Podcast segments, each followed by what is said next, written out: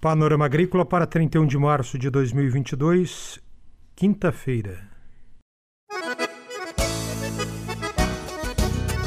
Olá, este é o Panorama Agrícola de 31 de março, quinta-feira de lua minguante. Na mesa de som está o Eduardo Maier e o ditado de hoje é: Todo começo é difícil.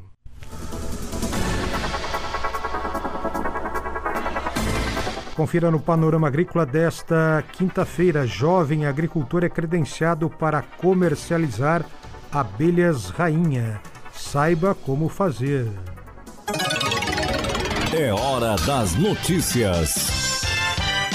A Ipagre acaba de lançar o documento número 348 sobre Hidroterraço 1.0, programa para cálculos hidrográficos e dimensionamento de estruturas de conservação do solo e da água em áreas agrícolas. Esse documento foi construído pelos pesquisadores Álvaro Bach e Leandro do Prado Wildner.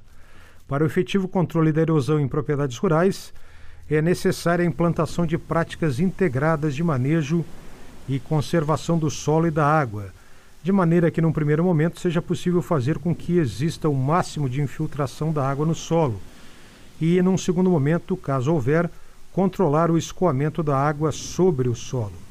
Para manter, melhorar ou recuperar os índices de infiltração de água no solo, é recomendada a adoção de práticas que atuam diretamente na estruturação e, consequentemente, na porosidade do solo e na proteção desta estrutura contra a ação erosiva das gotas de chuva.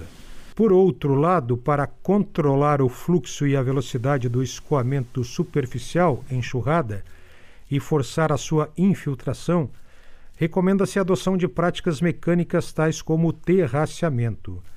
Os terraços construídos dividem o declive em espaços menores, de modo que a quantidade e a velocidade da enxurrada não se transforme em um agente erosivo. Além disso, parte da água acumulada nos canais dos terraços é forçada a infiltrar-se e outra parte a evaporar-se ou então ser conduzida lentamente até um leito estável de drenagem natural ou artificial. Essas e outras informações no documento 348 da IPAGRE, Hidroterraço 1.0, Programa para Cálculos Hidrográficos e Dimensionamento de Estruturas de Conservação do Solo e da Água em Áreas Agrícolas. Confira a entrevista de hoje.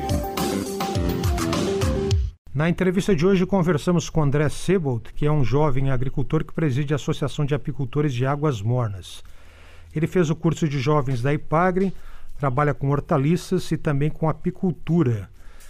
E agora está se credenciando para fornecer abelhas rainhas pelo programa do governo. Ele explica como fazer o credenciamento para comercializar abelhas rainhas. Para fazer o credenciamento, primeiramente a pessoa tem que ter conhecimento bom, médio a alto de produção de rainha, como produzir e experiência, né? Seguido disso, o credenciamento há necessidade do aval da federação, da FASC, juntamente com a EPAGRE, da capacitação do, do apicultor, que tem condições, tem capacidade para produzir. Aí, em seguida, é entrado em contato com a FECOAGRO para fazer o credenciamento no sistema de troca de abelhas, de abelha rainha, programa do estado. Daí lá eles encaminham um e-mail solicitando a FASC e a IPAG, se não estiver enganado também, do, do aval. Eles dão, se foi feita a vistoria, foi feita a vistoria, no meu, no meu caso já foi feita a vistoria, dei entrada, a FECOAG, a FECOAG com a FASC, a FASC já encaminhou o aval, que está dentro dos conformes como eles exigem, Daí no momento eu estou credenciado, agora só estou concluir o credenciamento. Em abril, abril eu tenho que fazer o, o, os lançamentos de produção. De pretensão de produção, não me recordo agora o nome ao certo. Sei que o dia já fui fazer, mas abre só em abril. Daí eu concluí o credenciamento. Estou apto a atender o programa de abelha rainha do estado. Além desse método do Little, é, André Sebold explica na prática como fazer a produção de rainhas. Na prática, a produção de rainha consiste em que o método Little, que é uma técnica que foi criada há muito tempo atrás, porém até hoje não existe nada melhor para ter uma produção de rainhas em larga escala e com muita qualidade. Uso o método Dolito, que é a transferência de larvas. O que, que é isso? É, a rainha põe o ovo, esse ovo ele permanece como ovo durante três dias. No quarto dia ele se transforma em larva. E na, nas primeiras 12 horas do quarto dia é o melhor momento para fazer essa transferência de larva. A gente passa ela por uma cúpula, a larva, com uma espátula especial para isso, apropriada, para uma cúpula feita de cera ou comprada de acrílico, com um pouquinho de geleia real no fundo ou também a seco, vai da, da aptidão do apicultor que vai fazer esse trabalho. Põe numa caixa iniciadora. O que é uma caixa de abelha iniciadora?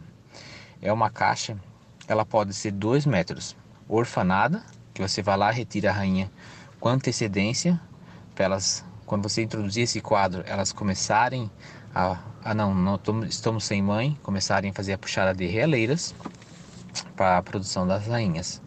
Ou eu gosto de usar o, método clockboard, juntamente com o método Dolite. São duas técnicas que juntas funcionam extremamente bem. Eu não preciso fornar a caixa. Me facilita muito o trabalho faço esse trabalho, vou lá, faço transferência, ponho na caixa e ela vai iniciar o processo de alimentação dessas larvas com geleia real, exclusivamente geleia real. A rainha sempre alimentada desde da cúpula, desde a, né, no início da fase larval dela, ovo larva, com geleia real até o fim da sua morte. A alimentação dela é exclusivamente geleia real. Por isso ela tem esse tamanho mais avantajado. A durabilidade dela muito superior, uma rainha dura em torno de 2, 3 anos tranquilo. Enquanto uma operária chega a durar 42 vida, dois dias de vida, às vezes menos na temporada, que é a primavera. Daí feito esse procedimento, está lá na caixa. No décimo dia posso retirar as realeiras para, no caso, se eu vou introduzir enxames de abelhas orfanadas. Eu mato a rainha introduzo essa realia lá dentro. André também diz qual o objetivo da produção de abelhas rainhas.